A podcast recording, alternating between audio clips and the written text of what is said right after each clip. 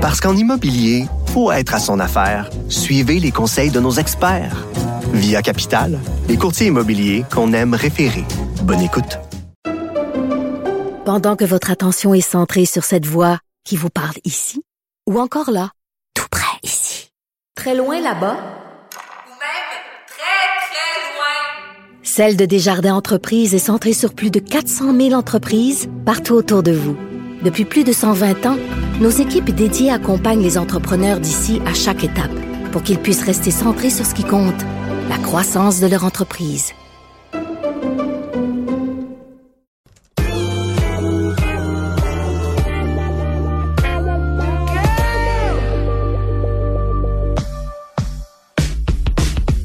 Au lit avec Anne-Marie.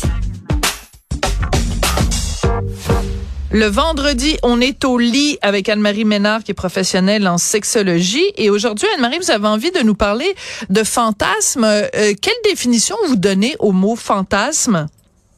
Ah, les fantasmes, tout le monde fantasme, ils sont naturels, ils font partie de notre vie sexuelle. Donc, c'est un scénario érotique qui est une perception mentale qui est consciente, qui va contribuer et même provoquer l'excitation sexuelle. De la nourriture pour la vie sexuelle. La noux, j'aime ça.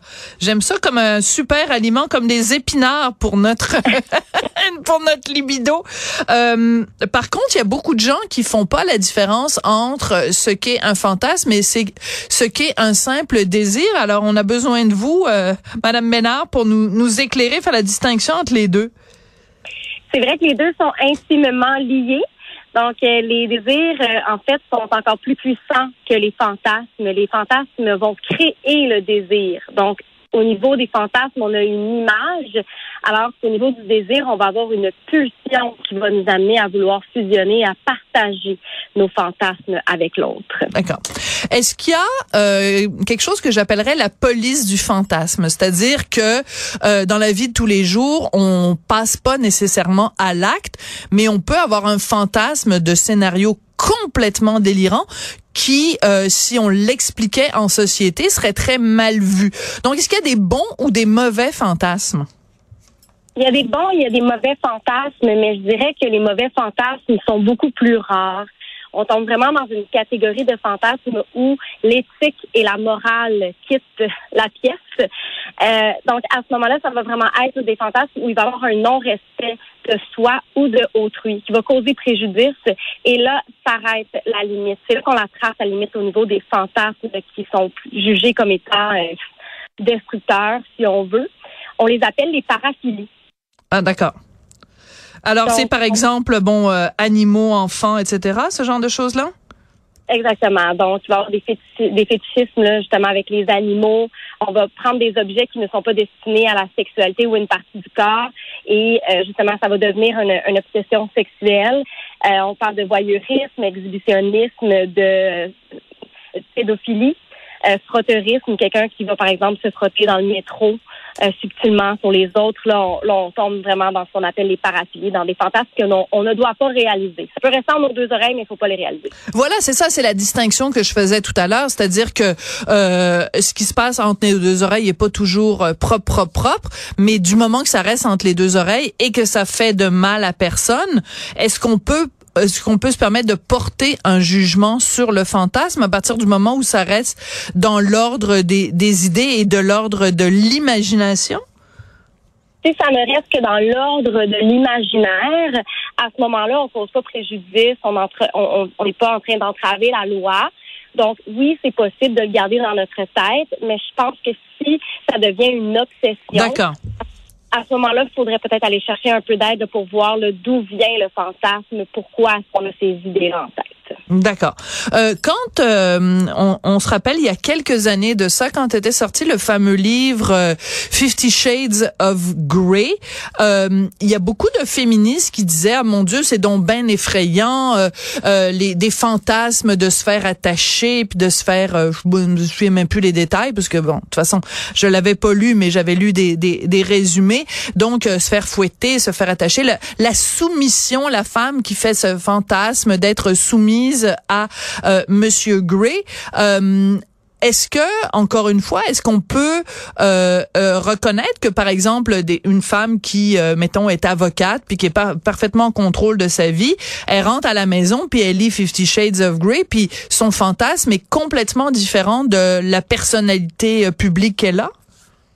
Je suis contente d'avoir cette question-là aujourd'hui parce que oui, puis c'est quelque chose qui tracasse certaines personnes d'avoir des fantasmes. Elles se sentent coupables?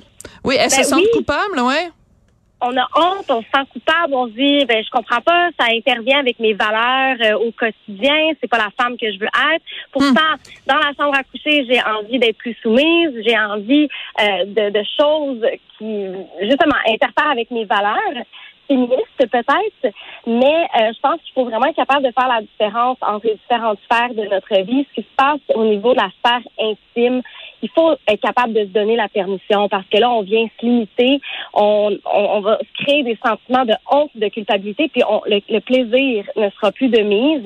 Je pense que c'est normal d'avoir des fantasmes. Puis le mot le dit, hein, c'est un imaginaire érotique. On, on tombe dans l'imaginaire, dans la créativité, donc pourquoi pas se laisser aller. Oui, puis on en a parlé la dernière fois qu'on avait parlé de BDSM, c'est que dans les différentes séries télé, euh, on a pu voir au cours des dernières euh, années, que ce soit aux États-Unis ou que ce soit au Québec, des, des hommes qui justement aimaient ça, se faire euh, se faire mettons marcher sur les doigts par une femme en talons hauts. Là, on pense à Karine Vanasse évidemment, mais donc donc l'inverse peut être aussi vrai. Ça peut être un gars qui dans dans son bureau d'avocat ou euh, comme politicien euh, est parfaitement en contrôle, mais ce qu'il aime dans sa vie euh, sexuelle, c'est d'être soumis à, une dominatrix vêtue de cuir.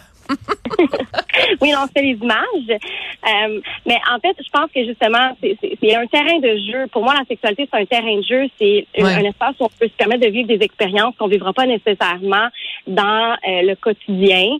Et du moment où tout le monde est consentant, puis qu'on a envie d'embarquer dans le scénario, euh, je pense qu'on peut se laisser aller. Puis c'est prouvé là chez, chez les hommes, les, parmi les, les fantasmes les plus fréquents on va avoir tout ce qui est voyeurisme, on va avoir tout ce qui est polygamique, donc euh, euh, des, relations avec euh, deux femmes, par exemple, au niveau du sexe oral, beaucoup de contraintes actives.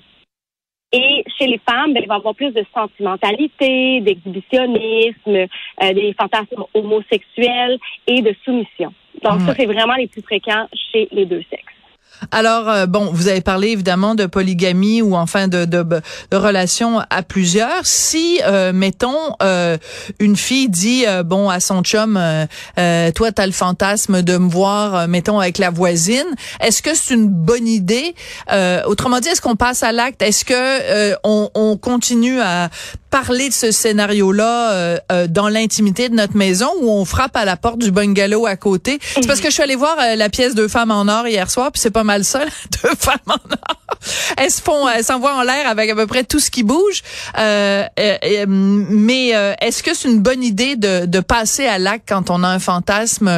Est-ce que est-ce que le risque c'est pas que on se dise ah ben finalement c'était mieux entre mes deux oreilles? Ben, il y a deux parties à cette réponse-là.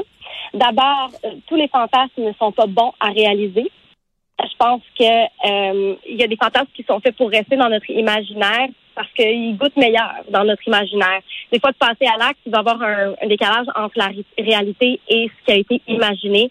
Donc, certaines personnes vont préférer continuer de rêvasser. Et la deuxième partie, euh, au niveau de, de, tout ce qui est amener des gens de plus dans notre relation, donc d'aller cogner chez la voisine pour qu'elle puisse participer à nos débats. Euh, ça, ça dépend vraiment de la relation où on se trouve dans la relation. Est-ce que tout le monde a vraiment réellement envie de ça? Est-ce qu'il y a eu de la coercition pour justement amener la voisine euh, dans la relation? Euh, ça, c'est une autre discussion à avoir avec son ou à sa, sa, partenaire. Mais si on a envie de le faire, que tout le monde a le désir et pourquoi pas? Ouais, mais des fois on va aller voir la voisine puis finalement on va se rendre compte que Bobonne euh, c'est mieux que c'est mieux que la voisine. Enfin je veux dire ou alors euh, il y a le danger évidemment que le chum ou la blonde trouve que finalement la voisine est mieux que nous. Enfin bref, il y, a toujours un danger quand on fait rentrer. Enfin j'imagine, hein, je parle pas d'expérience, je tiens à le préciser, mais j'imagine que quand on, ben je l'ai déjà dit, hein, moi le trouble, je trouve que c'est du trouble, mais donc euh, il faut faire attention des fois, comme disait la célèbre chanson careful what you wish for. Euh, Merci beaucoup, Anne-Marie. Ça a été très intéressant, cette discussion sur euh, les fantasmes.